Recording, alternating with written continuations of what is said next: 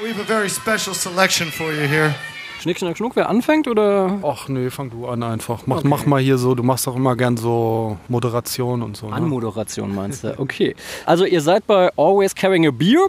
Wir, ist das jetzt der offizielle Titel oder was? Klar, der ist. Äh, von, den habe ich auch noch nicht autorisiert. Den hast du noch nicht autorisiert, okay, aber das der, ist, egal, der ist für gut befunden worden. Lassen wir erstmal so. Gut, ich mag den nämlich ganz gerne. Ähm, Always Carrying a Beer heute mit Riesling. Und wie ihr hört, sind wir draußen. Ihr habt jetzt eben etwas noch nicht gehört, weil wir sitzen hier gerade, haben Wind im Laub und eben haben wir schon Glockenschläge gehört und wir sind quasi mitten in einer Italo-Western-Szenerie, äh, wo auch durchaus Zombies erlaubt wären. Jo, und wir haben uns entschlossen, über Listen zu reden. In diesen sozialen Netzwerken ist es ja momentan sehr, sehr toll, Listen zu machen, die zehn tollsten Momente mit einer Katze und was weiß ich. Es gibt aber auch Listen, die doch ganz interessant sind, und zwar die zehn, die zehn Platten, die dich am meisten geprägt haben. Und der Begriff der Prägung ist da ganz interessant, weil es ist halt die Frage, wie hat sich jetzt geprägt, musikalisch oder politisch oder ist es so ein Ding, was deine Erinnerung triggert, weil es dich an die erste große Liebe erinnert, den ersten Blowjob, was weiß ich. Ihr wisst, was ich meine. Ich habe da auf die Anfrage von jemandem meine zehn Lieblingsalben genannt und habe dem Kalito, ach stimmt, ich habe gar nicht uns vorgestellt. das sollte ich vielleicht auch noch machen. Also Always Carrying a Beer, wie immer, mit mir, Markus und Carlos.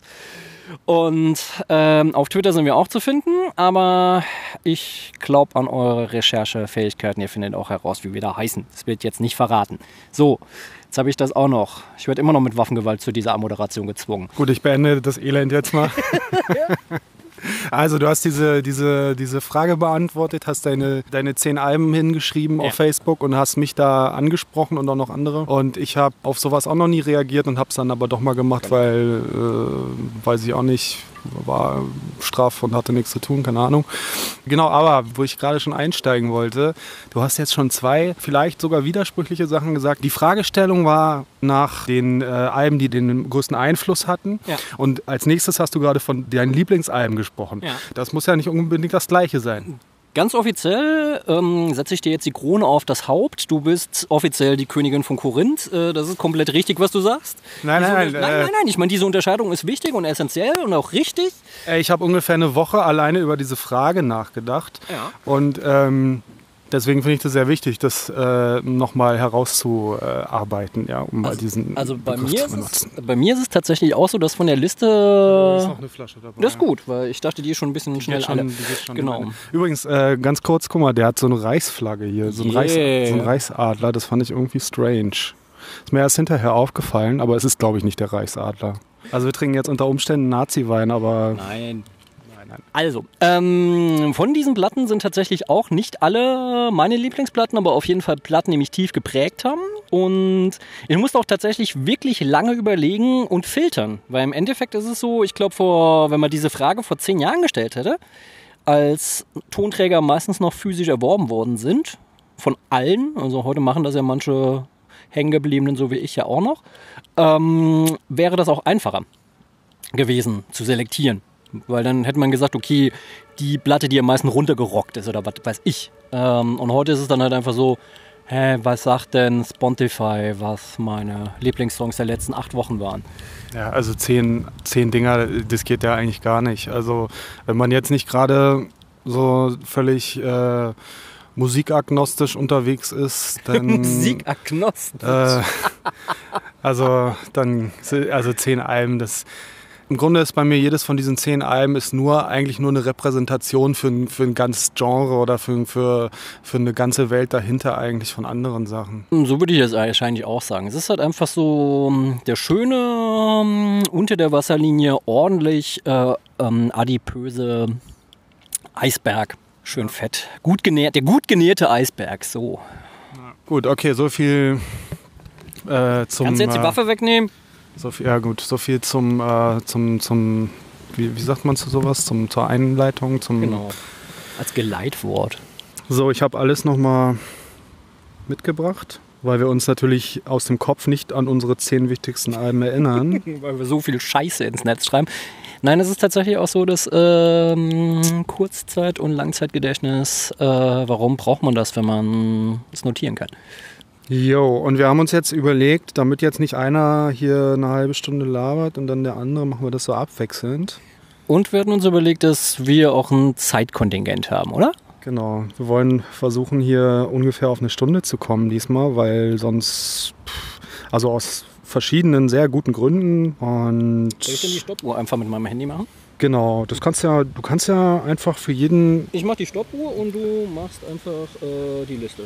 Was war das bei 20 Alben, jeder drei Minuten so ungefähr, ne? Für ein Album. Genau, genau, genau. Also ich meine, wir können natürlich auch, wenn man für ein Album weniger braucht, ähm, weniger benutzen.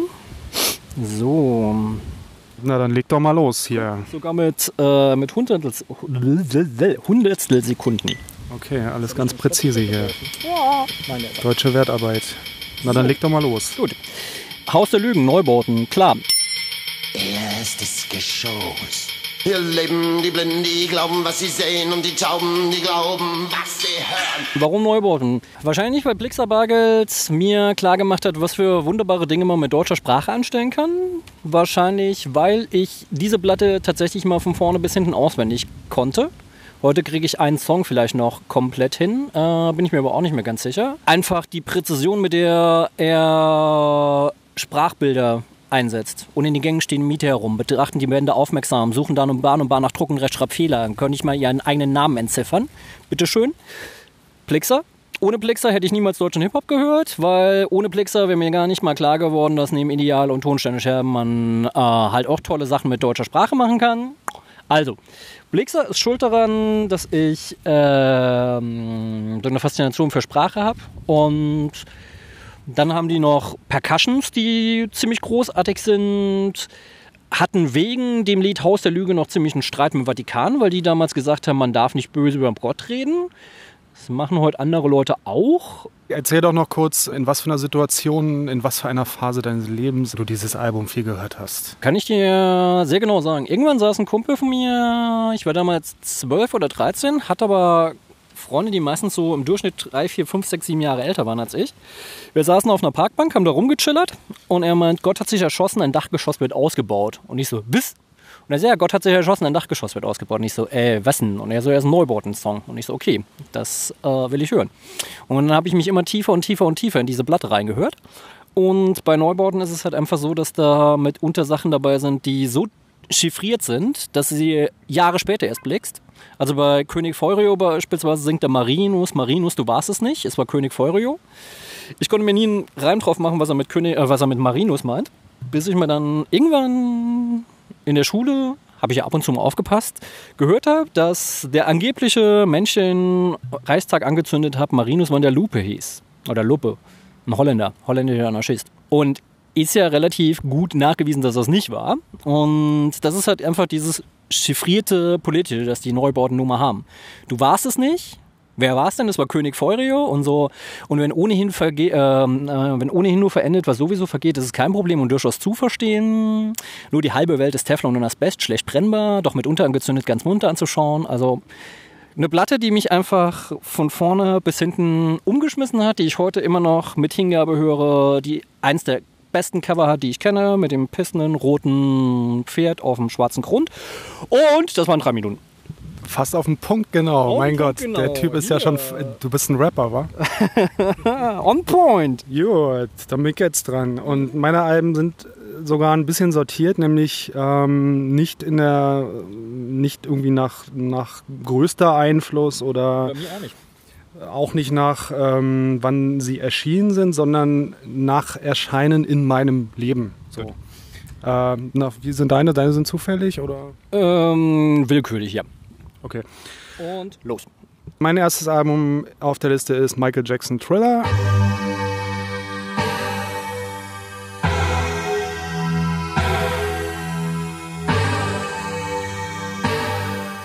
Dieses Album erschien Ende der 70er und ähm, war halt irgendwie einer der größten Pop-Hits überhaupt. Und da habe ich noch nicht gelebt. Ja, ich habe es erst später gehört. Ich habe es erst Ende der 80er von meinem Onkel auf dem Tape bekommen. Auf der einen Seite, also so eine Kassette, ja, liebe Kinder, so ein Plastikteil mit so einem Band drin. Da war auf der einen Seite Michael Jackson Thriller und auf dem anderen war der Ghostbusters Soundtrack drauf. Und die große Scheiße daran war, dass mein Lieblingstrack vom Michael Jackson Album war der allererste auf dem Album. Und mein Lieblingstrack vom Ghostbusters Soundtrack war auch der allererste. Und das bedeutete, ich musste immer hin und her spulen, um beide hintereinander hören zu können. Aber gut, ähm, so viel nur zu den Begleiterscheinungen. Ja, das ist einfach so ein Album, ja, das, keine Ahnung, hat wahrscheinlich mein, meine, meine Liebe für Pop und äh, Rhythmen und einfache Melodien und, und alles so beeinflusst. Ich war natürlich auch riesen Michael Jackson-Fan als Kind und so weiter. Und wie, bei was bin ich jetzt? Bei 1,25 kann ich ja noch ein bisschen erzählen. ich würde gar nicht sagen, dass es eines der besten Alben aller Zeiten ist. Also es ist echt ein extrem überhyptes Album.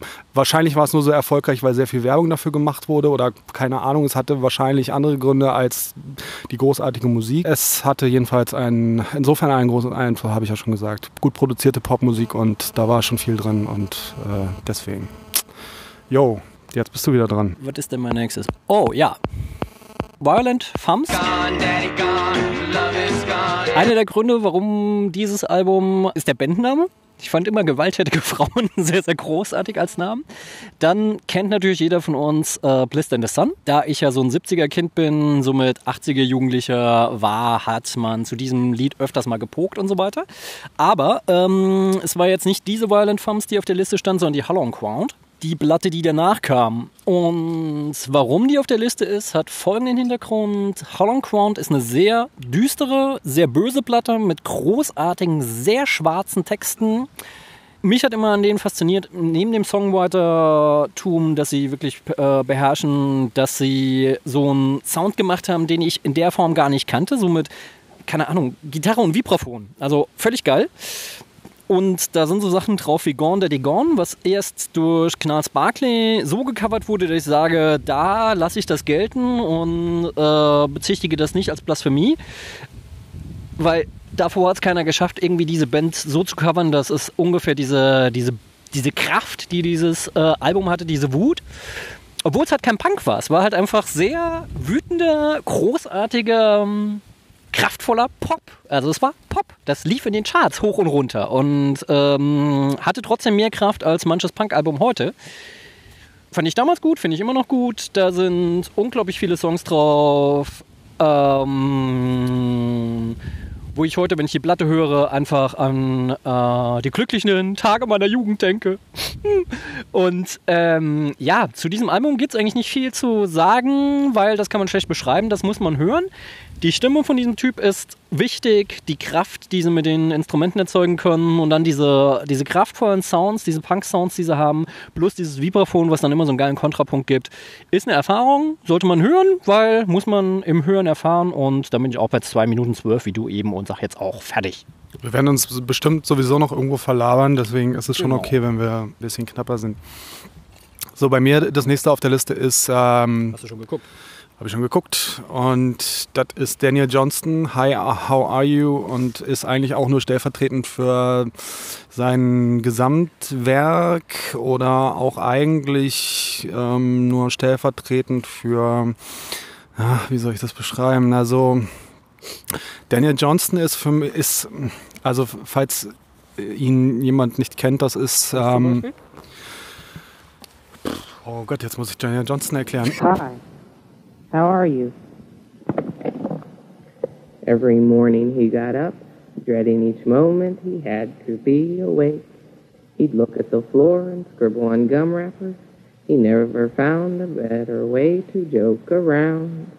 The clock would tick and time went slow and there wasn't anywhere he wouldn't go to avoid having to see anyone. Der Typ hat irgendwie einfach irgendwie als Kind schon vor seinem Tape Deck gesessen und irgendwelche komischen Songs gemacht. Sehr stark beeinflusst von von Beatles. Der hat extrem emotionale Songs geschrieben und ist ähm, auch depressiv und ist auch, glaube ich, hardcore auf Medikamenten heute noch und ähm, ist aber irgendwie so ein, so ein Künstler, den irgendwie, so der Lieblingskünstler von vielen Musikern, irgendwie habe ich so den Eindruck. Also das ist so ein, so ein Typ, so in den Medien kommt er nicht wirklich vor, aber irgendwie ist er trotzdem in bestimmten Kreisen dann doch sehr, sehr bekannt und es gibt Tribute-Alben, wo irgendwie super bekannte Leute seine Songs covern und so weiter weiter.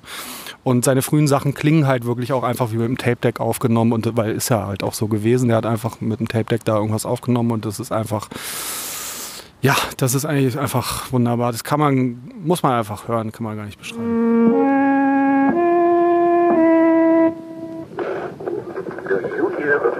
Für die jüngeren Zuschauer, äh, Zuhörer meine ich natürlich, Tape Deck, das ist so ähm, ganz lustig. Das hat so mechanische Tasten. Ähm, da wird eine ähm, Medieneinheit eingesteckt, die mit Magnetband funktioniert und so weiter. Total spooky Shit, kompletter Voodoo. Geht mal ins Technische Museum und schaut euch das an. Ich glaube, das kennen schon auch die Kids heute noch. Obwohl, es gibt ja diese geilen YouTube-Videos, wo irgendwie so äh, Teenies äh, oder so jüngeren oder etwas älteren Kindern ähm, so Walkmans gezeigt werden und wie sie dann darauf ab ausflippen und, und nicht verstehen, was es ist und so weiter. Das ist sehr cute. Do you know what a cassette is? No. No. No. So we have a cassette. I've never seen this. Ah. Ooh, are these like in the movies? So, du bist wieder dran. Achso, ich habe die Liste eingepackt. Genau. So, da kann ich eine sehr, sehr lustige Geschichte zu erzählen. Es geht um Jan Thiersen, Le Phare. Das ist der mit dem Amelie-Soundtrack. Genau, das wollte ich gerade sagen. Also Jan Thiersen, der arme Mensch, der mit dem Amelie-Soundtrack so super populär geworden ist, der ähm, es aber gehasst hat, halt ähm, in, dieser, ähm, in diesem Genre festzukleben. Genauso wie wahrscheinlich ähm, die Dame, die Amelie gespielt hat, es gehasst hat, auf Amelie festgelegt zu sein. Kann ich auch sehr genau erzählen, wieso. Es geht eigentlich um einen, speziell ein Lied auf dieser Platte, und zwar ist das Monochrom. Ein Lied, was höchstwahrscheinlich sich mit Depressionen auseinandersetzt, zumindest mal mit großem Kummer und einer Trennung und ähm, einfach ein toller Text ist, unglaublich moody ist und keine Ahnung, wahrscheinlich so gut ist, weil es so gut ist, weil es hat einfach, weil er über echte Gefühle spricht und es ihm wirklich wehgetan hat und man das in diesem Lied auch hört und ich finde das ziemlich toll. Und wie habe ich diese Platte kennengelernt? Ich habe in Saarbrücken, da gibt es ein französisches Theaterfestival, da habe ich ein paar Jahre mitgearbeitet als äh, Fahrer. Das heißt, das sind die Menschen, die dann die Künstler abholen und mitunter auch betrunken ins Hotel fahren und so. Und da habe ich auch Jan Thiersen abgeholt und der Typ ist genauso, wie man sich vorstellt. Er ist halt wirklich ein komplett introvertierter Typ. Der kommt rein, setzt sich auf den Beifahrersitz, wirkt total klein, legt so seine Hände zwischen seine Beine, wirkt total introvertiert und so wie, äh, tu mir bitte nicht weh. Und dann äh, fährst du ihn dahin, er geht auf diese Bühne, hat ein ausverkauftes Haus mit knapp 1000 Zuschauern, stellt sich dahin, fängt an zu spielen wie ein junger Gott, ist ja unglaublicher Virtuose an der, am Piano und an, an, an, der, äh, an der Geige. Und ist halt einfach so ein super angenehm schüchterner Mensch und nach dem dritten Lied kommt er dann ganz kurz nach vorne gehuscht, geht ans Mikrofon und sagt Bonsoir, geht wieder zurück und macht das, was er am liebsten macht, nämlich Musik und ist halt einfach ein, ein begnadeter Musiker, der aus einer Welt von Tönen eine Welt von Gefühlen aufmachen kann. Anyway, I can try anything. It's the same circle leading to nowhere. And I'm tired now. Anyway, I've lost my face, my dignity, my look. Everything is gone. And I'm tired now. Und das hat mich ziemlich beeindruckt. Die Platte habe ich ähm, zuerst kennengelernt und das war lange bevor dieser Film mit dieser wunderschönen rehäugigen Dame rauskam. Und ich mag die Platte immer noch sehr, sehr gerne, weil so Produktivmelancholie, glaube ich. Ich mag die, weil die traurig ist, aber die macht mich glücklich. Das ist irgendwie ein bisschen widersprüchlich, aber es funktioniert bei mir zumindest. Und ist das, äh, ist das ähnlich wie der Amelie-Soundtrack? Ist besser. Der Amelie Aber ist es so der, also passt es zusammen oder ist das, Das was ganz passt schon anderes? zusammen. Der Amelie-Soundtrack ist halt einfach so ein bisschen glattes, gefälliges Zeugs. Also die Sachen, die er macht, er ist halt, er ist ja wirklich ein begnadeter Mensch. Der war ja einer der jüngsten, ähm, hat ja ein französisches Konservatorium geleitet. Glaube ich, einer der jüngsten oder der jüngste Leiter von einem Konservatorium in Frankreich überhaupt. Und er kann wirklich was. Und ich habe ihn auch mal noch mit einer anderen, mit Orca gesehen. Das ist eine Band, die von Färöerinseln kommt, die all ihre Instrumente selber gebastelt haben, also so ein bisschen wie Neubauten. Und da stand er dann auf der Bühne und hatte einfach nur so einen Ast. Und an dem Ast waren so zwei Metallstreben. Und das war quasi seine Geige. Okay. Und mit diesem Instrument hat er dann halt ähnlich abgefahrene Sachen gemacht. Also der Typ ist halt wirklich ein Künstler, ein Musiker, der seine Sachen lebt. Und ich bin über die drei Minuten drüber.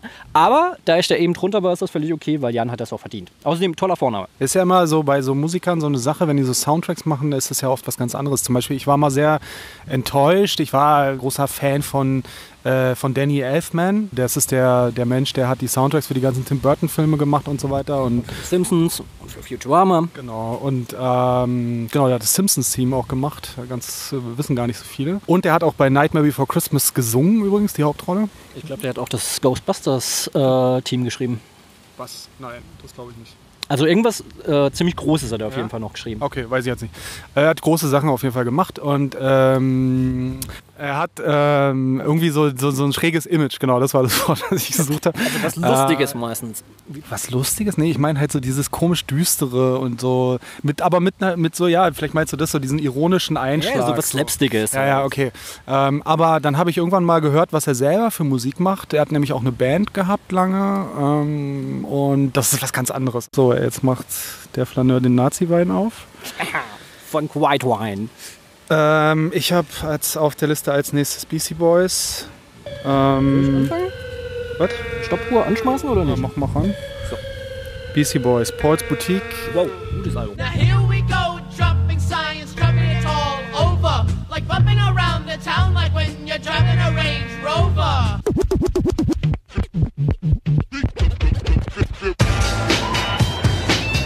War mm, eins der ersten Rap-Alben, die ich gehört habe, neben Two Life Crew und Vanilla Ice. Sehr schön. Und, und BC Boys, ich finde es nicht das beste Album von BC Boys, aber es war natürlich zu der Zeit absolut, also einfach mal der krasseste Scheiß überhaupt und hat für mich halt auch einfach so diese, diese Welt äh, aufgemacht. Man kann da so Musik einfach sich zu eigen machen durch Samples und da was Neues draus machen und einfach irgendwie so. Das war für mich, das war mein Punkrock einfach so. Das war, das hat mir einfach gesagt, was Hip Hop kann und ist auf so vielen Ebenen genial und großartig. Wie da mit Samples umgegangen wird, wie da einfach auch sehr frei und undogmatisch einfach gemacht wird. Das ist einfach ein Spaßalbum, ja. Und das hat sich ja auch dann in, in den kommenden Sachen, in den zukünftigen kommenden Al- Alben einfach fortgesetzt. Die haben einfach immer gemacht, worauf sie Bock hatten und das hat man halt immer gehört und ähm, auch wenn der Rap-Style teilweise schon ein bisschen nervt, also das kann ich heute nicht mehr sehr lange hören. So dieser, dieser typische Beastie Boys Rap-Style ist ja schon wirklich so, pff, so sehr eigen. Aber ähm, also ein absoluter Meilenstein. Stein. Und deswegen Beastie Boys, Ports Boutique. Yo. Und jetzt kommt wieder der Flaneur und ich muss. Ja, ich bin immer ein bisschen kürzer. 1,37. Dann kannst du ein bisschen länger reden, ist doch okay. Ja, das haben wir ja gerade bei Denken gemacht, bei Jan. Was ist das nächste? Ah, okay. Die meisten Leute, die meinen Blog lesen, denken ja wahrscheinlich, ich bin ewig immer schon Hip-Hop-Head gewesen. Da habe ich euch wahrscheinlich eben schon mal die Zähne gezogen, dass mein Weg zu Deutsch-Hip-Hop über die Neubauten geführt hat. Eigentlich bin ich nämlich ganz anders. Ich habe tatsächlich mal eine Kutte getragen, bin aber gleichzeitig auch Skateboard gefahren und habe Grufti-Mucke gehört und viel Hardcore.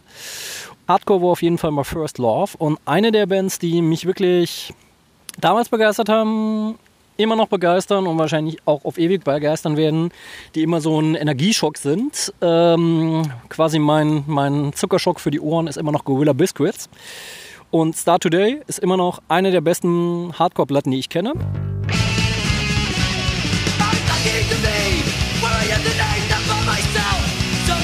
Positive Straight Edge Hardcore. Das bedeutet halt, du brauchst keine Drogen. Das Einzige, was du brauchst, ist ein Moshpit und Leute, die dich beim Dive empfangen. Und dann kannst du frei drehen und äh, bei den Singalongs mitsingen und Spaß haben und ja. Und ich hatte ja bis ich 27 war so eine lustige Schilddrüsenüberfunktion und habe knapp 60 Kilo auf die Waage gebracht und hatte einen Kumpel, mit dem ich auf ziemlich viele Konzerte gefahren bin. Leider habe ich Biscuits ja nie live gesehen, aber Positive Straight Edge Bands ja schon. Und Kai, großer Freund von mir, also groß äh, im Sinne von hochgewachsen, aber auch ein guter Freund von mir zu der damaligen Zeit. Es war immer so, ich bin auf die Bühne gegangen, habe angepeilt, wo Kai steht, bin gesprungen und ich wusste halt einfach, er fängt mich auf jeden Fall und die dazwischen halt auch.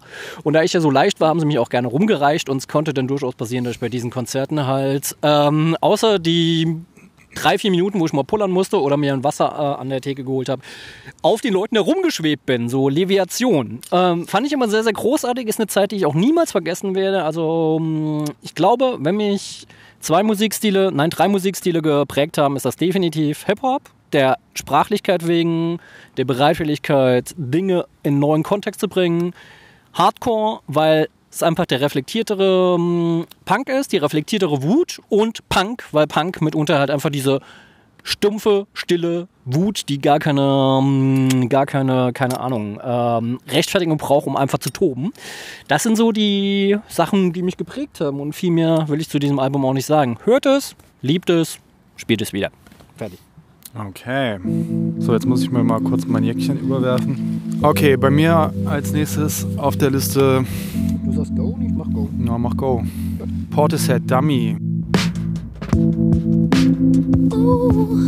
Yeah. Das ist ja so ein Ding. Ähm, Darf ich da ganz kurz intervenieren? Dummy war übrigens mein stiller elfter, mein stilles elftes Album, weil ähm, ich habe die Liste runtergeschrieben und dann festgestellt, dass die fehlt.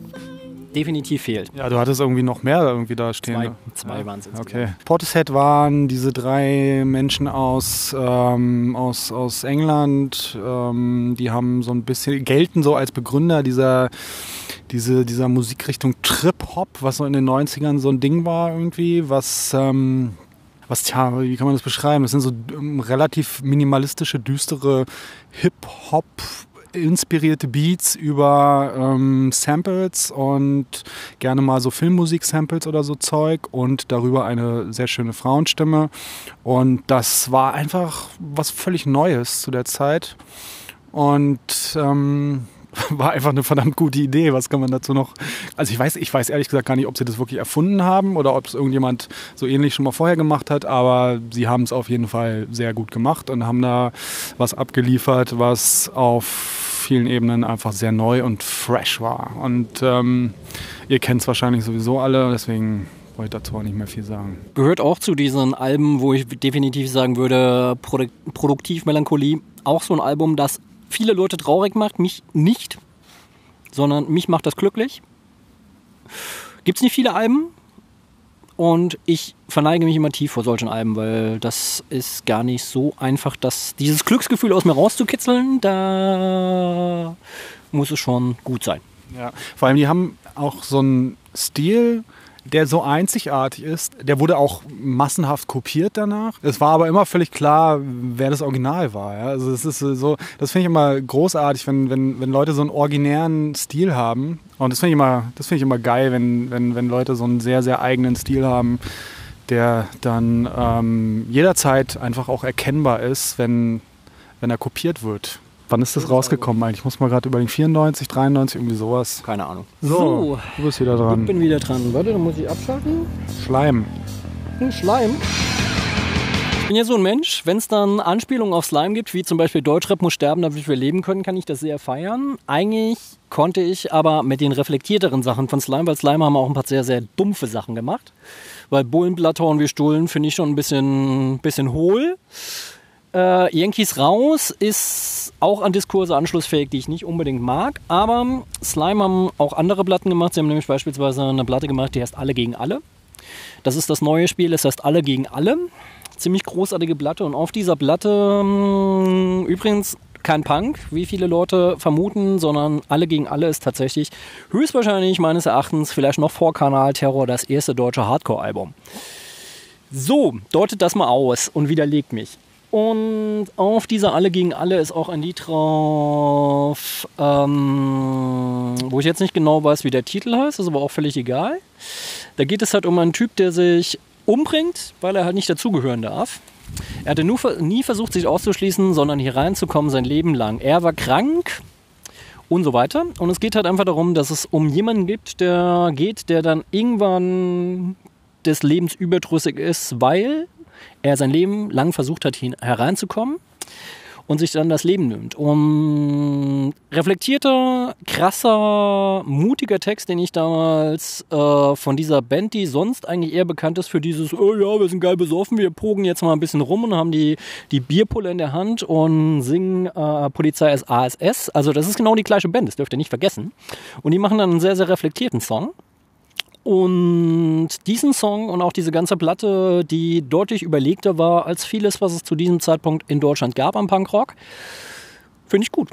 Ich finde es ein bisschen schade, dass diese Band im Nachgang dann jetzt versucht, an ihre alten Erfolge anzug, äh, anzuknüpfen. Und ja, wir machen jetzt mal, wir vertonen jetzt mal mühsam. Es war eher mühsam, sich durch diese Platte zu hören. Ähm, bisschen schade. Es ist eine Band, die wirklich großartig war und wichtig für deutschen Punk und deutschen Hardcore, hätte einfach, hätte einfach aufgelöst bleiben sollen. Dann wäre alles gut gewesen. Diese Band kam nochmal zurück mit Schweineherbst, damals als damals TM, als in Deutschland Flüchtlingsheime brannten. Also quasi in der Zeit, wo wir uns jetzt wieder hinbewegen. Nur damit man mal weiß, wo wir gerade sind. Und ja, daher bleibt so wichtig, ist wichtig. Ähm, und Slime als Band großartig, wenn man alles, was nach äh, 2004 passiert ist, mit der Band weglässt und wenn man alle gegen alle in Vordergrund stellt, dann ist das schon gut. Du alter Punker. Ich alter Punker, ja. Entschuldigung. Ja, ist doch super. Aber ich bin ja ähm, reflektierter Punker. Reflektierter Punker, das ist doch ein Widerspruch, Alter. Das geht doch gar nicht. Ich bin Brain Punk. Das gibt es. Äh, nein, ich bin einfach, ich bin eigentlich ein Peace Punk. Das ist ähm, eine Strömung, die es halt nicht besonders lange gab. Quas beispielsweise. Da sind so Hippie-Einflüsse dann drin, oder? Da sind tatsächlich Hippie-Einflüsse drin. Ne, Quas beispielsweise, die ähm, alle ihre Platten damals ohne, ohne Lizenzierung rausgebracht haben, die du heute quasi nachpressen kannst, wenn du Lust dazu hast. Die waren die Begründer davon. Das waren die Leute, die dann irgendwann gesagt haben, ähm, viele Leute denken, ja, heute, ah, ich ziehe mich schwarz an, dann bin ich Punk. Und Punk bei der Burg, nein. Es war halt einfach so, die haben sich damals schwarz, an, schwarz angezogen, so wie heute die ganzen autonomen Raumrennen, weil sie auf dieses ganze bunte, ähm, selbstgefällige, sich ausstellende Punk-Scheiß-Zeugs keine Lust hatten. Die hatten keine Lust auf diese Provokationen von einem Sid Vicious, den ja heute ganz viele Leute ganz großartig finden, den ich eigentlich immer ziemlich scheiße fand die sich dann positioniert haben, die äh, krasse Platten gegen den Krieg gemacht haben, dann halt einfach sich einen alten Bauernhof gekauft haben, eine Druckerpresse gekauft haben, Fanzines rausgebracht haben, sich überlegt haben, wie man tatsächlich aus dieser Verwertungslogik rauskommt, während ja, Anarchy in the UK sich gut verkauft hat. Eigentlich müsste ja jedes Punk-Album automatisch so unter Public Domain oder so stehen. Ja, ich meine, Punk unter irgendwelchen äh, Closed-Lizenzen geht doch eigentlich gar nicht. Ja, ja, sag das mal, sag das mal den Leuten. Ähm, es gibt ja den. Der Angriff auf mein Leben kommt heute ohne Knüppel aus. Ich weiß gar nicht, auch eine deutsche Punkband. Ich weiß jetzt nur leider gerade nicht wer. Könnte Muff Potter gewesen sein zu ihren guten Zeiten. Ähm, man kauft Rebellion heute. So ist das. Und dann ist es halt einfach so, dann hast du halt einfach so einen rebellischen Lifestyle, der ist ähm, ja die äh, repressive Toleranz. Lässt halt ein paar Sachen zu und wenn die Leute dann über diese erlaubten Nischen hinaus aufbegehren, dann gibt es Knast und Psychiatrien und fertig ist. Ja. Boah, das sind wir schon wieder schwer. Lass uns mal weitermachen. Ja. Ähm, ich habe als nächstes. Was habe ich als nächstes? Ich habe als nächstes DJ Shadow Introducing und das ist ein. Na, das ist. Meisterwerk. Insight, foresight, more sight. The clock on the wall reads a quarter past midnight. Das ist so ein DJ-Album, also da ist nichts mit irgendwie Songs oder so, sondern das ist halt ein DJ an seinen Plattenspielern, der mit seiner riesigen Plattensammlung halt irgendwas aus der Musikgeschichte macht.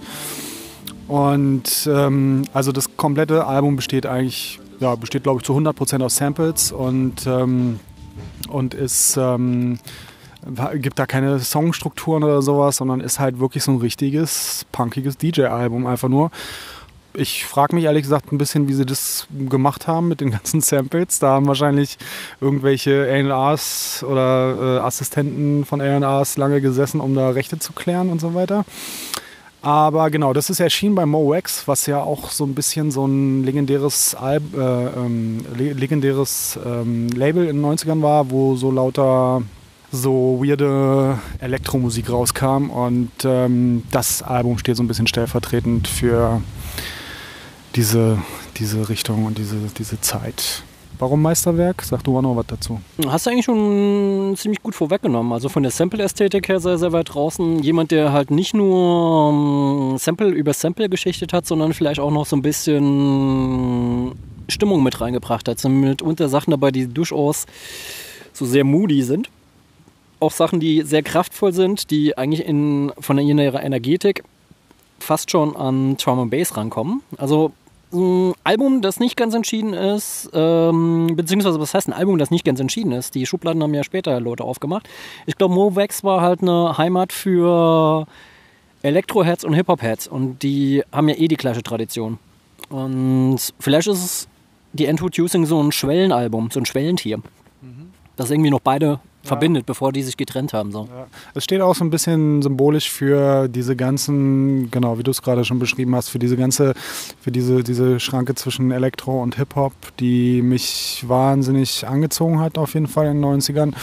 Und was für mich auch immer neben Hip-Hop dann sehr, sehr präsent war oder vielleicht sogar wichtiger, weil ich gemerkt habe, da geht einfach, da ist, da sind die Köpfe einfach ein bisschen offener als bei vielen Sachen im Hip-Hop zu der Zeit. Und deswegen Ninja Tune sollte man auch noch nennen. Das war so das andere große Label zu der Zeit, was solchen Kram gemacht hat.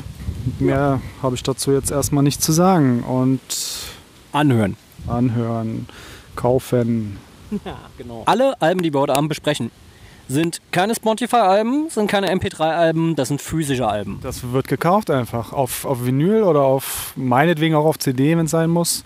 Aber das äh, muss alles gekauft werden. Also, ich muss ja ganz ehrlich sagen, ich presche gerade mal eine Lanze für die CD. Ich habe ja. Oh, furchtbares Medium. Nein, nein, nein, ich hasse dieses Medium auch. Es ist eigentlich ein kaltes Medium. Aber die CD hat zwei Vorteile. Das eine ist, du musst nicht wieder, wieder bei der Platte aufstehen und umdrehen.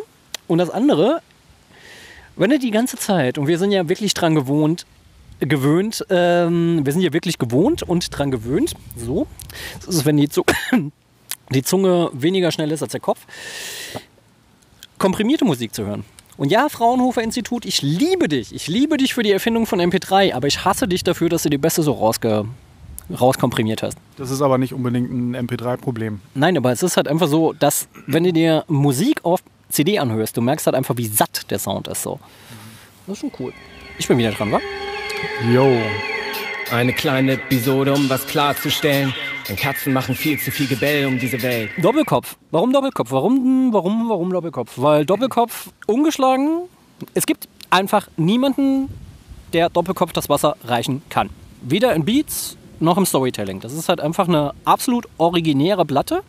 Gab es in dieser Form niemals wieder in Deutschland, wird es auch wahrscheinlich nie wieder geben. Ähm, ist auch die Frage, ob die zweite Platte einfach diesem Anspruch vom ersten Album genügt hätte. Ähm, und man kann jetzt sagen, okay, vielleicht hat der gute Falk Angst davor gehabt, äh, eine zweite Platte zu machen und die zu verkacken. Man kann aber auch ganz pragmatisch sagen, er hat einen gut bezahlten Job in der Werbung gekriegt und hat dann gesagt, okay, ich ähm, habe ein gutes Album gemacht und muss dann jetzt nicht nochmal ein zweites Album machen. Auch völlig legitim. Doppelkopf auf jeden Fall. In Sachen Beats unglaublich weit draußen. In Sachen Stimmung, verkiffte Stimmung, verhuschte Stimmung, unglaublich weit draußen. Und in Sachen, äh, Sachen Storytelling ähm, mit äh, Balance eine der besten Fabeln der Hip-Hop-Geschichte vertont. Fabeln. Ich sage bewusst Fabeln. Es geht um Tiere. Es geht um Katzen.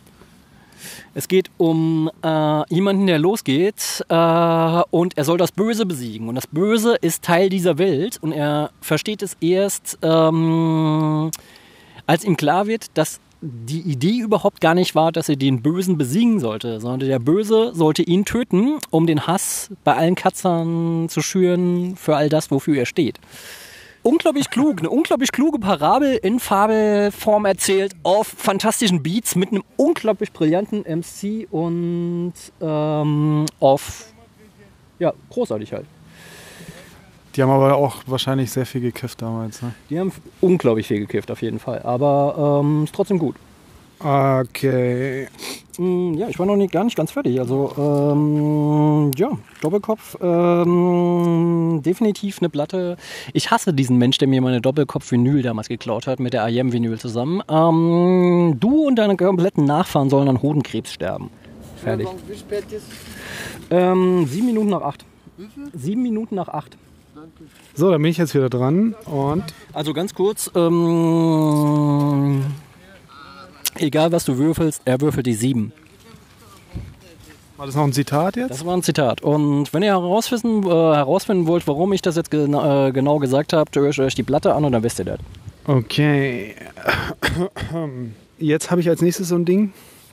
Da habe ich lange überlegt, da habe ich lange überlegt. Da muss ich jetzt eigentlich mal auch zwei Sachen nennen. Ich war nämlich sehr am überlegen, ob ich da jetzt Radiohead drauf packe oder eben das, was letztendlich drauf gelandet ist, nämlich äh, Science Fiction von Anke.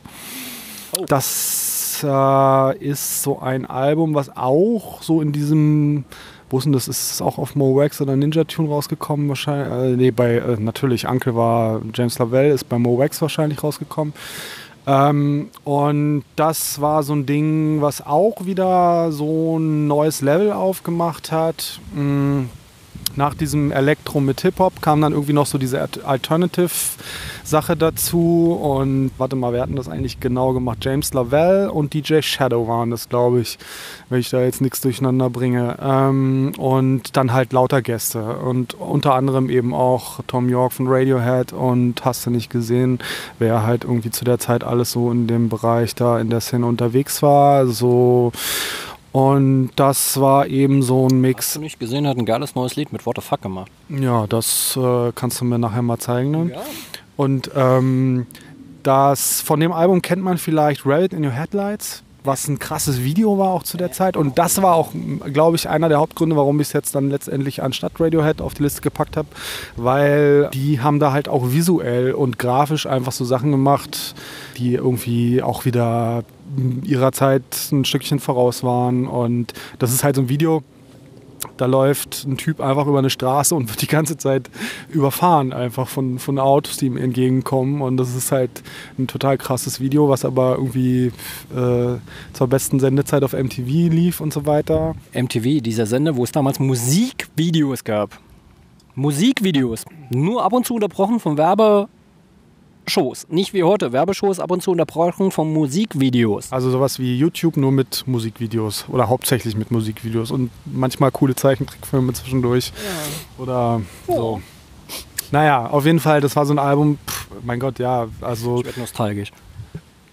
Äh, Uncle, Science Fiction, so der Crossover zwischen Elektro, Hip-Hop und Alternative Shit und ähm, Meilenstein. Schon wieder unter drei Minuten. Du bist eine Bestie, du erschreckst Ich bin halt so ein Double-Time-Rhymer, weißt ja, du? Ja, Double-Time. Komprimierst das alles so ein bisschen. Knurrst dann halt innerhalb von 10 Sekunden mehr Informationen raus als andere in einer Stunde. So, jetzt kommst du wieder mit. Square Pusher Feed Me Wild Things ähm, hat damals ein Typ an mich herangetragen. Wie gesagt, ich hatte es ja eben schon mal erwähnt, ich war damals so Typ, der Christian Death gehört hat in Suicidal Tendencies, ähm, das auch äh, auf einem Tape hatte, zusammen mit Dinosaur Jr. und Chopin. Das ging jetzt, war durchaus möglich. Ein bisschen Slime on New Model Army, das passte schon. Und dann kam irgendwann mal und sagte, hier, hör dir das mal an, das ist ziemlich krass. Und von dem Typ habe ich damals auch die Doppelkopf äh, bekommen als äh, Reinhörtipp. Und auch wenn ich den Namen des Menschen vergessen habe, ähm, was jetzt bei mir nichts Besonderes ist, weil mein Namensgedächtnis nicht besonders dolle ist, weiß ich halt ganz genau, dass diese beiden Empfehlungen vielleicht schon wichtig waren, weil man ja sieht, sind beides Alben, die auf dieser, Empfehl äh, auf dieser zehn besten Prägelisten drauf ist. Feed Me Wild Things durchgeknallter ziemlich ihrer sehr, sehr ähm, atmosphärischer, cineastischer Elektrokram. So die Musik, die du hörst, wenn du über eine Wiese läufst und über dir halt plötzlich ein UFO auftaucht, höchstwahrscheinlich. Sehr ähm, unglaublich filmig, unglaublich großartig. Also so eine Platte, die ja, Kopfkino. Also du brauchst für diese Platte ähm, ein bisschen Nacht und nicht mehr. Das reicht. Also diese Platte auf dem Fahrrad nachts habe ich geliebt, abgöttisch geliebt. Ein Kumpel von mir hat halt von mir mit dem Fahrrad in Saarbrücken entfernt ungefähr 20 Minuten weg gewohnt. Und ich konnte an der Saar entlang fahren, also am Fluss, der durch Saarbrücken führt. Deswegen ja auch Saarbrücken. Und äh, ich habe es geliebt, nachts an, dieser, an diesem Fluss vorbeizufahren mit dieser Platte auf den Ohren, weil, ja, Kopfkino. Es ist einfach, es gibt, glaube ich, kein Wort, das diese Platte besser beschreibt. Ich habe während ich die Platte gehört habe, ähm, Dutzende, aber Dutzende von Skripte im Kopf gehabt, wie man, was man, was für eine Szene man auf diese Musik sch äh, schneiden könnte. Und äh, es würde mir wahrscheinlich heute ähnlich gehen. Wenn man die Platte anmacht und mir sagt, hier, mach mal ein Scribble, würde ich dir ein Scribble machen. Das würde immer noch sehr, sehr gut funktionieren, weil diese Platte, ähm, keine Ahnung, die macht mich unglaublich kreativ.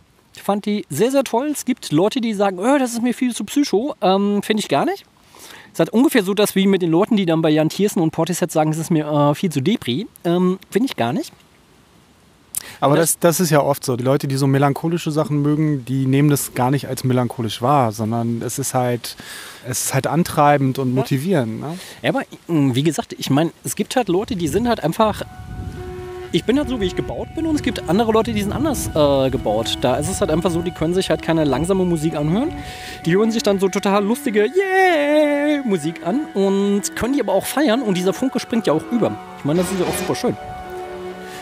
Vive la France et vive la différence, haben die Beastie Boys mal bei einem Konzert gesagt, wo ich sie gesehen habe. Auf deutschem Boden. Ich glaube, sie wussten nicht so ganz, dass man im Saarland Deutsch spricht. das fand ich ziemlich großartig. Aber ja, ich bin übrigens über die drei Minuten rüber. Cold world out there.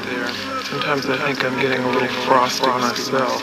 Cannibal Ox, Cold Wayne. Wow. Life's ill. Sometimes life might kill. Das ist hier so Rapmusik aus der Def Jux LP und so weiter, Posse. Und das ist so abstrakte Rapmusik. Das ist so böse Rapmusik von Leuten, die einen Sinn für schräges Zeug haben. Die, das ist so ein, so ein so, ich habe das früher immer Science-Fiction-Rap genannt, so weirden Kram, abstrakte Beats, alles so ein bisschen merkwürdige Samples und darüber halt so auch so Texte, die halt auch ein bisschen crazy war, wie es so der Titel auch schon andeutet. Dazu irgendwie auch interessantes Artwork und ähm, crazy shit einfach. Äh, Zu der Zeit wurde halt viel so im Soul-Bereich rumgesampelt. Es gab einfach so eine bestimmte Ästhetik und die sind einfach so ein bisschen aus der üblichen Rap-Ästhetik und, und aus der Art und Weise, wie man Beats gebaut hat, ausgebrochen und haben einfach Sachen gemacht, die man jetzt nicht so unbedingt erwartet hat. Ich glaube, die haben sogar jetzt irgendwie kürzlich nochmal was nachgeliefert. Ähm, Cannibal Orcs,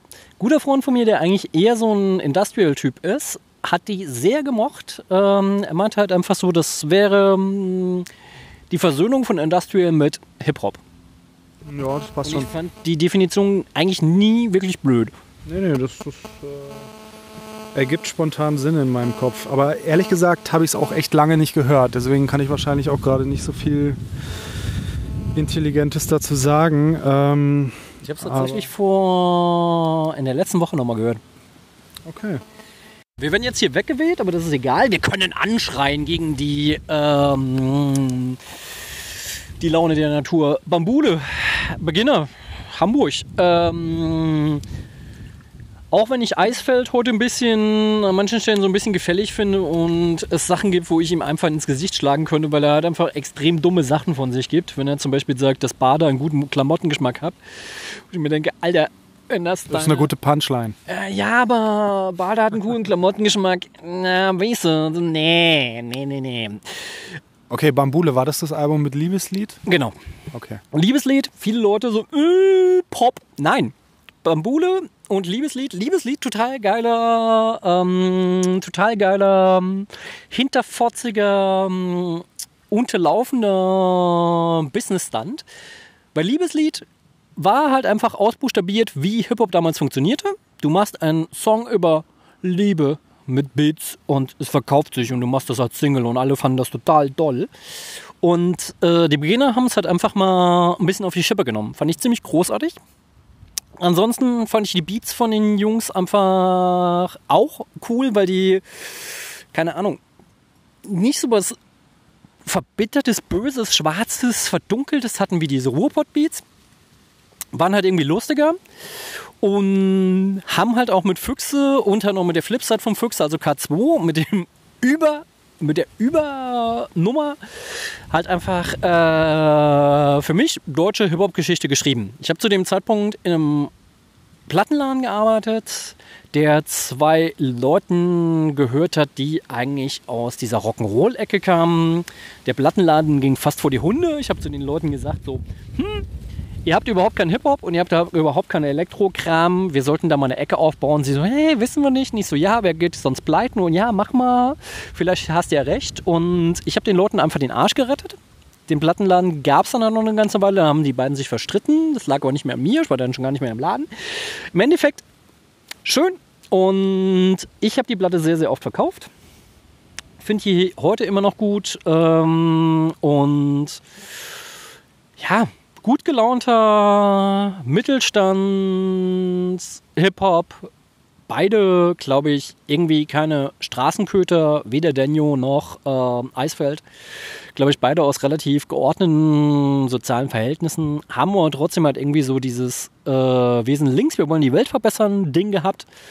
Also mir relativ ähnlich, daher konnte ich die durchaus feiern, weil mir nahe und ja, deswegen mag ich sie. Das passt jetzt wirklich ganz gut, weil ich habe jetzt als nächstes auf der Liste ähm, Westberlin maskulin. Was so ungefähr das Gegenteil ist von absolute Beginners zu der Zeit. Und ähm, ich habe zu der Zeit, was deutschen Rap angeht, eigentlich nur Berliner Kram gehört, so was halt so in meinem Umfeld. Ja, du bist ja auch Berliner. Also es kam dann schon so ein bisschen was aus Hamburg kam schon durch, aber Beginner war mir zu der Zeit schon ein bisschen arg poppig. Aber ich fand es jetzt auch nicht total scheiße. Gut, Westberlin maskulin. Biatch, ich vergewaltige Weiße. Der letzte, den ich im Battle tötete, erstickt an meiner Scheiße. Wie ich heiße? Battle King, P-A-K-T-L-O-S-S-W-E-S-T-B. Erlin, maskulin, Nigga. Mit Punchlines am Trigger. Gebe ich euch die Next Level des unteren Raps. Biatch. SAV, der King of Rap, Europa Kamikaze in die Horstfront. Ich ficke deine Mutter, Bitch, warte, du bist blind. Dein Label nimmt dich mit, bevor es singt. Du behauptest, ja, da geht was, doch es hinkt. Cool Savage und taktlos und so ein bisschen MOR-Leutchens. Tja, ähm. Äh, cool Savage ist ja heute hier so mit Major Deal und so weiter einer der, also ich würde mal eigentlich sagen, wahrscheinlich der einflussreichste Rapper der letzten 20 Jahre. Er war, zu seiner Zeit war er wi- wirklich wichtig und hat Lines für die Ewigkeit geprägt. Ich glaube, der wird heute noch kopiert. Klar, er wird heute noch kopiert. Und ich meine, er wird natürlich auch gerne in Vocal Samples geschnitten. Also äh, hier lutsch meinen Schwanzen, ich rolle über Hip-Hop wie ein Bus und ich bleibe am Boden wie Estrich. Keine Ahnung, klar.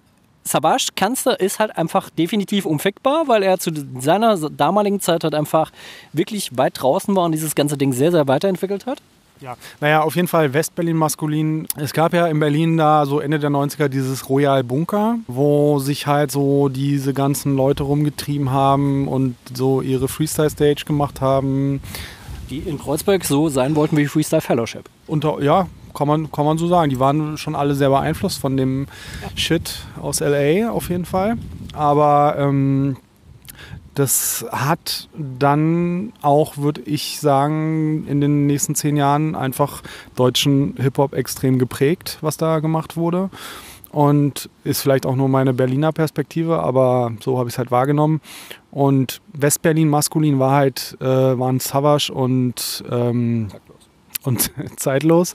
Taktlos ist zeitlos. Ich Taktlos. bin da auf jeden Fall auf deiner Seite. Taktlos ist auf jeden Fall zeitlos. Ja, also der Typ, äh, also Savage werden Leute, die mit Hip-Hop, deutschem Hip-Hop vertraut sind, einigermaßen kennen, aber ähm, taktlos vielleicht nicht unbedingt. Der mh, ist halt, der rappt halt einfach irgendwas kreuz und quer über ein Beat drüber und äh, und gibt halt wirklich einen Scheiß darauf, ob da jetzt irgendwie gerade der Takt richtig stimmt oder so oder was auch immer da gerade passiert irgendwie. Also da waren auf jeden Fall zwei Persönlichkeiten am Mic, die ähm, einen sehr, sehr, beide einen sehr, sehr extrem eigenen Stil hatten, auch wenn sie sicherlich beeinflusst waren von dem LA-Shit zu der Zeit, aber trotzdem eine sehr eigene Persönlichkeit hatten und das halt auf Deutsch gemacht haben. Und also ich würde niemals zu jemandem sagen, äh, hör dir das an, das ist geile Musik, weil das ist halt einfach hängen gebliebener äh, Shit. Ja, das ist halt wirklich extrem. Das war halt wirklich äh, textlich sehr weit draußen in Richtung. Also da wurden einfach alle Tabus gebrochen. Da, also man muss nein, dazu. Nein, nein, nein. Sie haben keine Außerirdischen beleidigt. Ja gut, das haben sie ausgelassen, aber ansonsten haben sie. Das lag aber auch daran, dass die in der Szene nicht so eine große Rolle gespielt haben. Ansonsten wären die auch gedisst worden. Auf jeden Fall haben sie es auch so extrem übertrieben, dass ähm, man es eigentlich nicht wirklich ernst nehmen konnte. Aber sie wurden nie zensiert. Ja, weil es halt auch nicht wirklich publiziert wurde. Also es ist halt wirklich auch nur auf Tapes rausgekommen. Ne? Also Dann wurde es doch publiziert. ja, es, es ist halt so auf Tapes in so Hip-Hop-Läden irgendwie verkauft worden, aber es ist nicht, soweit ich weiß, jedenfalls nicht wirklich irgendwo ähm, offiziell vertrieben worden. Da haben einfach ein paar Jungs zusammengesessen und haben Rapmusik gemacht mit einem mit echt minimalistischen, dreckigen Drecksbeats und haben halt irgendeine Scheiße drüber gerappt, die aber trotzdem genial war, weil die Typen genial sind. Und ähm, das ist äh, keine Musik, die irgendwie äh, als musikalischer Meilenstein in die Musikgeschichte eingehen wird, aber definitiv trotzdem in der äh, Rap-Geschichte auf jeden Fall immer einen Platz äh, haben wird. So. So, I am, il colle die Micro d'argent. Le sombre monarque débarque et étale son pouvoir. La puissance de l'ombre s'installe. Warum I am? Da Also das ist so französischer Hip-Hop. französischer Hip-Hop. Verstehst du Französisch? Meine erste Fremdsprache. Ich bin ja in der französischen Besatzungszone groß. Ach, natürlich, klar. Ich finde französischen Hip-Hop in der Hinsicht extrem geil, weil Franzö Französisch wahrscheinlich die perfekte Sprache ist, um zu rappen. Weil im Gegensatz zu den Deutschen, die ja Das zwischen musst du jetzt erklären, weil ich finde, das ist eine der Sprachen, die überhaupt gar nicht zu Rap passt. Im Gegensatz zu diesen Deutschen, die ja immer zwischen allen Worten irgendwie eine unterscheidbare Pause machen, sodass die Worte halt irgendwie ein wenig getrennt sind, außer wenn ich rede, das klingt ja ein bisschen anders.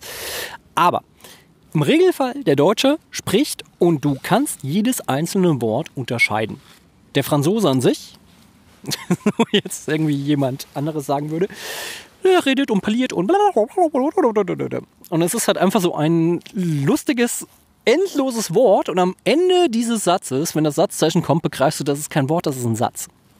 Okay, es ist Und das nur. dient dem Flow halt schon ungemein. Aber okay. Aber die École de Micro d'Agent ist aus einem ganz anderen Grund für mich. Ähm, mal abgesehen davon, dass ich Web, äh, Französisch im Web sehr, sehr gerne mag. Ähm, Kannst du auch wichtig- sprechen, Französisch? Ähm, reaktiv ja. Also wenn ich mich mit, mit äh, französischsprachigen Menschen unterhalte, geht es nach einer gewissen Zeit einigermaßen gut. Ich kann dann auch...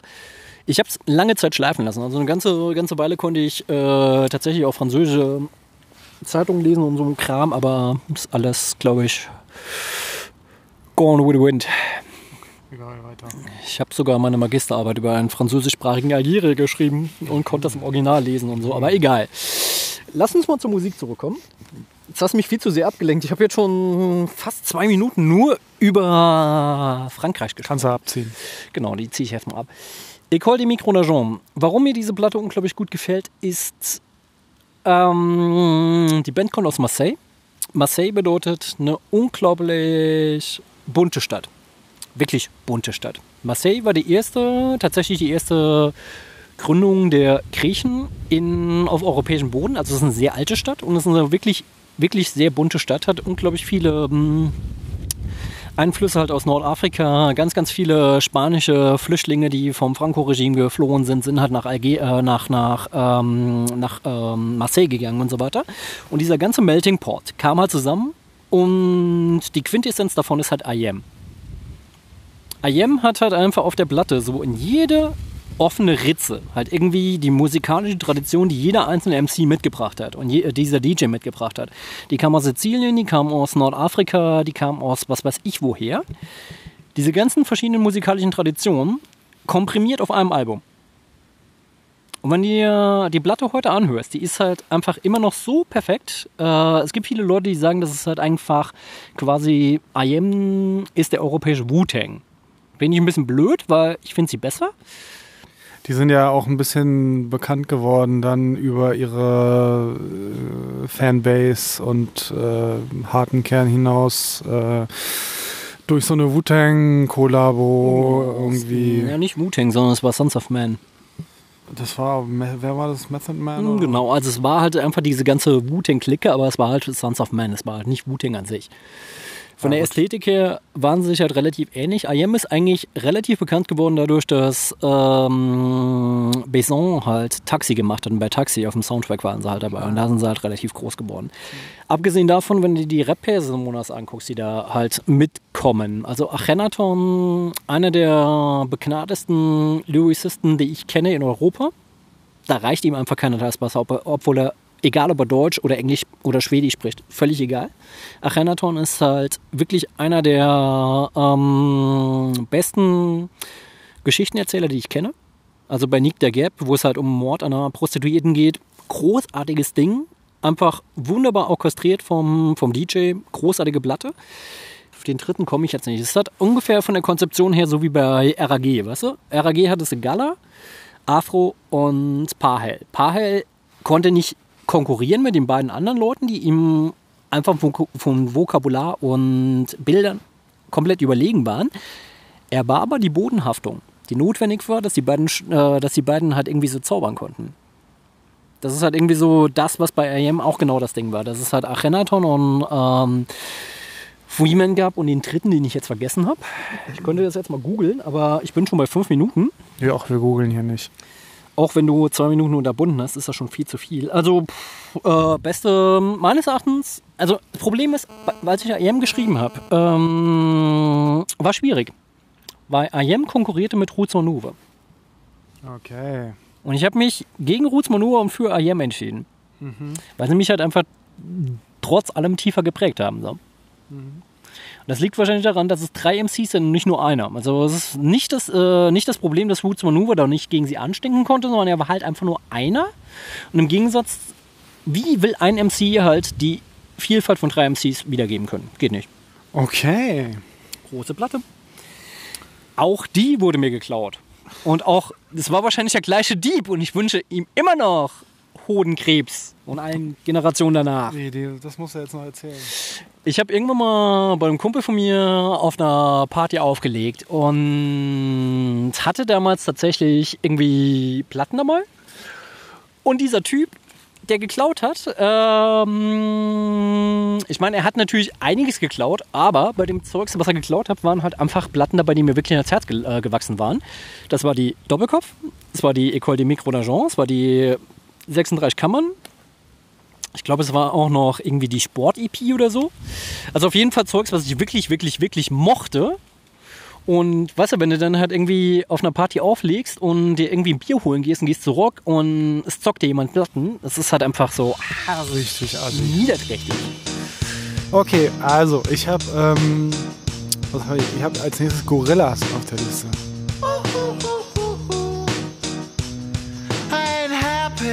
Gorillas ist dieses Projekt von Damon Albarn von Blur mit mit, mit, mit, am Anfang beim ersten Album war es, glaube ich, Del Funky Homo Sapien, wenn ich da gerade nichts durcheinander bringe. Auch noch beim zweiten Album dabei, auch noch Kid Koala. Genau. Also ich bin mir nicht ganz sicher, ich glaube der DJ hat sich geändert. Also ich glaube tatsächlich bei der ersten Platte war es Danger Mouse, oder? Nee, ich glaube später erst. Oder war die zweite Danger Mouse? Ich bringe es jetzt gerade ein bisschen durch. Ah, ich glaube später war Danger Mouse dabei. Ist ja jetzt auch nicht so ganz so wichtig. Auf jeden Fall, äh, ja, also die Hip-Hop-Komponente hat so ein bisschen fluktuiert, aber Damon Albarn war die ganze Zeit dabei. Ja. Del Und, auch? Del auch? Mm, ja, nee. Oder? Und Kid Koala auch. Also der Ja. einzige, wer sich geändert hat, war tatsächlich der DJ.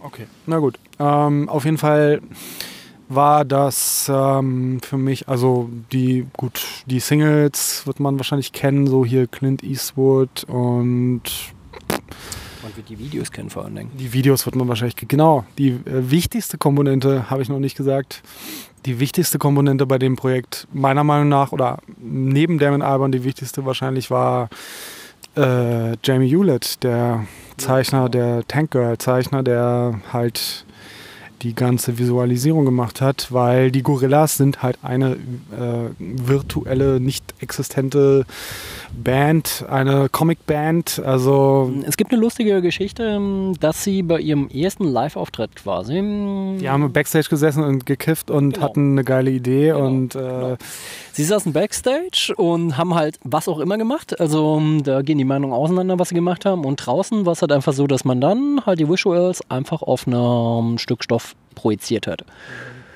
Und das finde ich auf jeden Fall eine sehr, sehr, sehr coole Idee, dass man einfach sagt, okay, ich gebe einfach mal keinen Beischlaf auf diese immer noch virulente Idee des Gesichtes für Pop und ersetze es durch einen Avatar.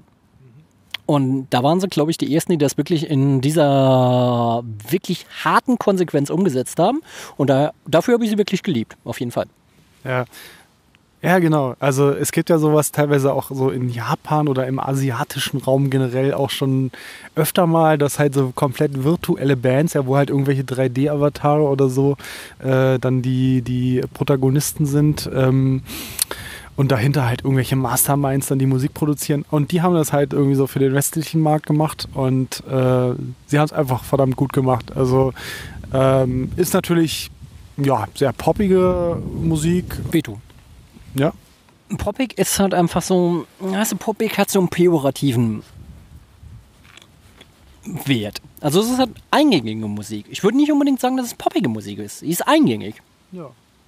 ja. Also Poppig würde ja sagen, so wie man Poppig im Allgemeinen benutzt, ist ja Poppig ist gefällig. Das ist halt einfach, Helene Fischer ist beispielsweise Poppig. Das gefällt allen und das ist so super und damit kannst du auch äh, Hooligan-Demos halt äh, befrieden. Das passt, aber ähm, würde ich jetzt nicht mal sagen, dass äh, Gorillas Poppig sind. Ja, gut, wie auch immer. Auf jeden Fall ähm, Musik, die von äh, ja auf so einer auf so einer Crossover-Ebene von Hip Hop und Alternative stattgefunden hat auch wieder ähm, und aber trotzdem eben trotzdem gut funktioniert hat und irgendwie echt war, weil da Künstler ein geiles Ding gemacht haben. Und ähm, ja mittlerweile sind es irgendwie drei oder vier Alben geworden oder sowas in dem Dreh und alles großartig. Also ich Aber die letzten beiden kann man sich einigermaßen sparen. Also. Nö, ich finde das alles geil. Also das hat sicherlich Höhen und Tiefen, aber ich finde es alles gut. Also alles. Es ist, es ist, sagen wir es mal so, es ist immer noch besser als vieles anderes. Aber auf einem hohen Niveau vielleicht gescheitert, okay. ja, das ist Jammern auf hohem Niveau. Da gebe ich, gebe ich der voll und ganz recht. Nur die, ich glaube, die erste, die erste Gorillas war halt einfach so, die hat so eine unglaubliche Prägekraft gehabt, die, glaube ich, keine Ahnung, es ist halt vielleicht einfach tatsächlich ein bisschen gemein, dann zu sagen, hier, das haben sie danach nicht mehr geschafft. Wie sollen sie es auch danach nochmal schaffen? Ja, Weil diese, diese Freshness du, kann, sie ja du kannst auch nicht, haben, du so. kannst einen Witz nicht dreimal erzählen und der ist jedes Mal gut. So ist, so, ist, so ist das Leben halt. Aber ähm, es ist halt trotzdem immer noch gut. So. Und ähm, ich äh, bin sowieso Riesenfan von Damon Alban und allen Beteiligten. Und ähm, das ist einfach geiler Shit. Und auch die Videos, ja, also diese Videos, meine Güte. Weißt du, es ist halt einfach so mm, mal ganz ein kleiner Exkurs. Damon Alban und Tom York. Das ist so wie Sterne und Tokotronic in Deutschland. Ja, ja, ich weiß, was du meinst, aber ich, äh, ich kann mit diesem deutschen, mit diesem deutschen Abiturientenrock überhaupt nichts anfangen. Sterne sind toll. Kann sein, kann ich aber nichts mit anfangen. Ich glaube, ich habe mein letztes Album jetzt. Ich so letztens irgendwie so heftig Hunger. Döns, döns, döns, döns. Also nix wie ans Telefon und wähl meine Lieblingsnummer. Döns, döns, döns, dönönen. So mittlere Schinken, Mozzarella, Pepperoni, Milch. Typ, so bin schon unterwegs, durchhalten, halb so wild. Auf jeden Fall er so pünktlich da und ich so höflich bedankt und saftiges Trinkgeld gegeben. Und er so wie aus heiterem Himmel so Momentchen, da läuft doch Hip-Hop. Und ich so, ja, das ist richtig. Und er so, bist du auch Rapper? Und ich so, ja, so Hobby. Und der Typ so original, so. Oh, welch ein Zufall, das bin ich nämlich auch. Dendemann. Damals mit Rabauke zusammen als 1-2 haben eine Vier-Track-EP gemacht, die Sport hieß. Und diese Platte hat meine komplette Wahrnehmung von deutschem Hip-Hop grundlegend verändert. Weil ohne ich so eher so, Oh ja, das war toll. ohne ich so eher so, könnte ich heute überhaupt keine Diskursanalyse vollziehen, weil ähm, ich so, eher so. Das ist halt einfach, Diskursanalyse funktioniert nicht anders als er hat eine Meinung, ich habe eine Meinung, oder sie hat eine Meinung, ich habe eine Meinung, ihr habt eine Meinung, ich habe eine Meinung. Das funktioniert so. Und ich mag diese, diese ähm, Art und Weise, wie man diese Schwarz-Weiß-Malerei auf einer absurd charmanten und natürlich sich dessen bewusst sein, dass es halt einfach nicht äh, ausreicht, einfach nur diese, diese zwei Positionen zu haben, auf diese Art und Weise ausbuchstabiert. Finde ich gut. Und Smudo hat irgendwann mal gesagt, Dende ist wahrscheinlich der deutscheste aller MCs und wahrscheinlich hat er auch recht.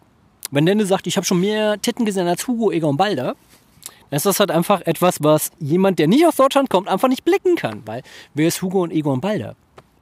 Und hey, du siehst in deiner Wu-Wear so ein bisschen aus wie Winnie der Pooh-Wear, weißt du? Und ähm, wenn es darum geht, halt irgendwie so auf der einen Seite offensichtlich und auf der anderen Seite hintergründige Vergleiche aufzumachen, gibt es in Deutschland eigentlich keinen, der Dendemann das Wasser reichen kann. Und Dende, was ist das erste Album, was ich von ihm wahrgenommen habe? Im Endeffekt, wenn ich mir angucke, was Dende von da an bis heute gemacht hat, ist es jemand, dem ich immer die Treue halte, weil er immer sein ganz eigenes Ding gemacht hat, weil er immer dabei geblieben ist, sein ganz eigenes, seine ganz eigene Identität zu haben und seinen ganz eigenen Stempel zu haben. Wenn er ein Feature mit Beatsteaks macht, wo du dir denkst, wuh, geil, da bringt jemand Punk und Hip-Hop zusammen, dann geht nur einen Schritt weiter. Der macht dann halt einfach mal ein Rockalbum, was auch live funktioniert.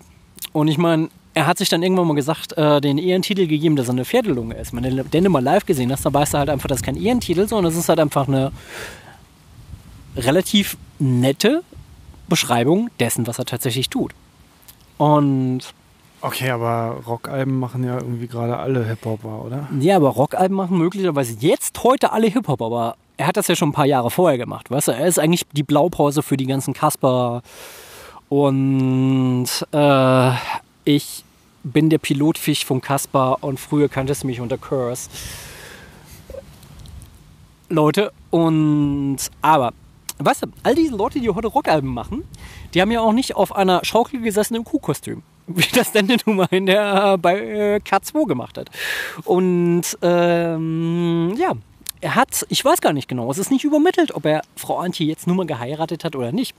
Aber ich meine, Dende ist halt einfach jemand, der so unglaublichen Spaß gemacht hat, weil der Typ sich nie ernst genommen hat, sich aber ernst genug genommen hat, einfach nicht eine Kopie zu sein von amerikanischen Trends und dadurch halt vielleicht einfach so etwas geschaffen hat, was Seltenheitswert hat. Dass er nämlich halt einfach ein Original ist und keine Kopie.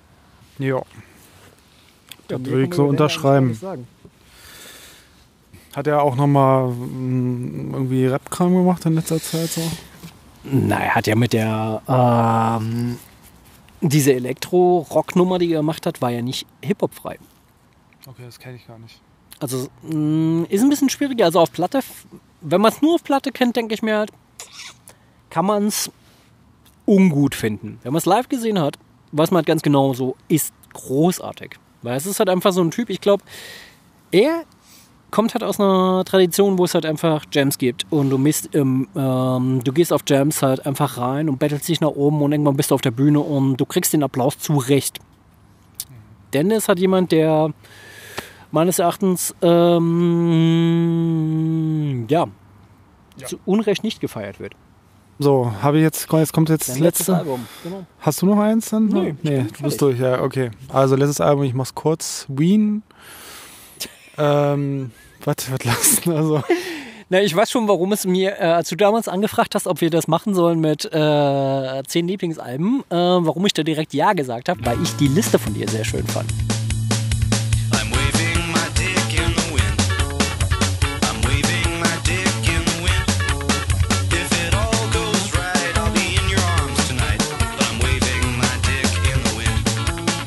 Queen sind so eine Band, äh, die gibt es glaube ich jetzt gar nicht mehr. Die haben sich vor ein paar Jahren, glaube ich, auch dann mal aufgelöst. Aber mh, das waren halt äh, zwei Dudes, die äh, so Rockmusik gemacht haben, aber so teilweise sehr, äh, sehr verspielt und äh, auch so ähm, gerne mal irgendwelche anderen Genres angekratzt haben, wie Country oder auch mal so Euro-Dance oder so, ja, also wirklich sehr, sehr frei im Kopf und ähm, auch mit sehr, durchaus sehr spaßigen Texten. Und ich mag selten Musik, die über Humor funktioniert. Also das ist nicht so unbedingt, also das geht für mich nicht so richtig zusammen. Das funktioniert für mich bei den Ärzten und bei Wien. Aber ähm, mehr würde, würden mir da jetzt gerade spontan nicht einfallen. Ja, gut, Aber du würdest auch einfach deinem Ruf als Grumpy Cat nicht gerecht werden, wenn es mehr als zwei Bands wären. so ein bisschen so wie Sex und Humor. Ja? Es, Also gibt, es gibt eine dritte Band, die ich noch einwerfen würde, aber ansonsten würde ich dir bei den beiden Bands auf jeden Fall recht geben, dass man außer dieser dritten Band ähm, keinen anderen noch anfügen würde. Erste allgemeine Verunsicherung. Ja, gut. Mal Äh, ganz ehrlich, ich meine, rein textlich betrachtet, großartige Band. Wirklich großartige Band, so. Da würde ich jetzt nicht widersprechen, aber äh, das ist nochmal ein ganz anderes Thema. Ja, aber die kommen, die, die kommen aus so einer. Abs weißt du, ich meine, Ween und Ärzte mögen wir beide, weil sie halt einfach eine abgründige, absurde und nicht unbedingt kalkulierbare Art und Weise haben, warum wir über sie lachen.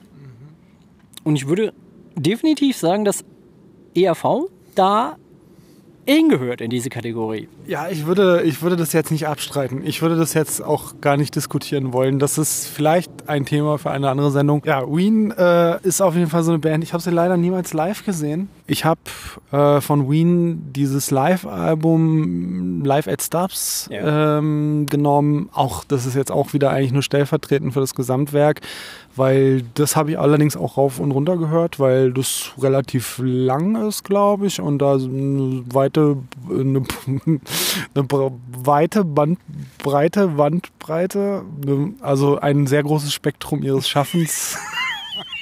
Die sind einfach live verdammt gut. Das ist halt sehr, teilweise sehr poppig, teilweise rockig. Teilweise, also die bedienen sich halt wirklich kreuz und quer in der Musikgeschichte und haben einfach Spaß und sind auch verdammt gute Musiker. Also sind einfach, ähm, die haben's drauf. Was ist das Ding? Die meisten Leute, die sagen, hier, hm, ich mag das nicht, das ist ja kein Hip-Hop und so weiter, die hören ja Musiker, die auf ein gewisses Genre begrenzt sind, weil da in diesem Genre können sie halt glänzen, weil das beherrschen sie. Und Wien ist halt beispielsweise eine Band, die sagt, ähm, ich beherrsche das und das und das und das und das, ja. und das und das und das und das und das und noch sieben andere Genres plus die anderen, die ich vielleicht irgendwie noch so anspielen könnte und ich kann mich nicht ganz entscheiden. Das ist halt das, was mir, was mir Wien sehr sympathisch macht. Ja, auf jeden Fall ähm, sehr talentierte Musiker, die gleichzeitig aber halt auch noch sehr viel Spaß haben und lustig sind und auch äh, lustige Videos gemacht haben. Und ähm, das ist eine Welt, falls ihr die noch nicht kennt, klickt euch rein und ähm, viel Spaß damit. Und wenn ihr Videos habt, die ihr in Deutschland nicht sehen könnt, weil die GEMA dann sagt so, nee, du, ich hemme dich in deiner musikalischen Entwicklung. Es gibt da so ein Programm, das heißt ProxTube. Das sollte jeder Mensch, der irgendwie tatsächlich sich entwickeln will, kennen, weil das hilft. Es gibt diverse Software und Plugins und Krams und so weiter. Googelt irgendwelches Zeugs und dann könnt ihr euch den ganzen Scheiß einfach angucken und anhören und vor allem kaufen. Die von uns genannten Musiker leben zum größten Teil noch und haben nichts dagegen, noch ein bisschen Geld zu verdienen. Ich meine, den Mehrwert dieses Podcasts, habt ihr schon verstanden, oder?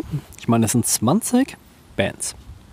20. Das ist nicht irgendwie so eine beschissene Clickbait. Menschen haben ja meistens so 5 bis 10. So, wir sind ein Stück weiter. 20. Wenn es geschafft habt, das Ganze durchzuhören, bis zu, bis zu diesem Moment, wo ich das jetzt sage, also bis zum Ende quasi, seid ihr bei 20 Bands. Und wenn ihr davon nur 10 nehmt, wenn ihr nur 5 oder 3 davon nehmt, das ist völlig egal, weil das ist halt einfach, das ist wie ein guter Koch. Ein guter Koch nimmt sich etwas und köchelt das runter, bis es perfekt wird. Und das, was wir gemacht haben, ist halt quasi 20 perfekte Köche, machen perfekte Gerichte. Und wir richten euch diese 20 Gerichte an. Und das ist ein Menü, das werdet ihr so nie wieder, nie, nie, nie, nie, nie wieder entdecken. Und, ähm, Du bist doch betrunken. Genau. Und das hat euch nur zwei Flaschen Wein gekostet, diese Zuneigung. Also, wisst ihr Bescheid? Äh, Ich bin auch nicht betrunken, ich bin nur glücklich. Sehr gut. Ich würde sagen, wir haben es jetzt geschafft. Und wir verabschieden uns trotzdem jetzt mal für die äh, Hörerschaft dieses, dieser Sendung. Und äh, vielleicht werden sie uns, werdet ihr euch, werdet ihr uns in anderen Sendungen wiederhören. Also, always carrying a Riesling.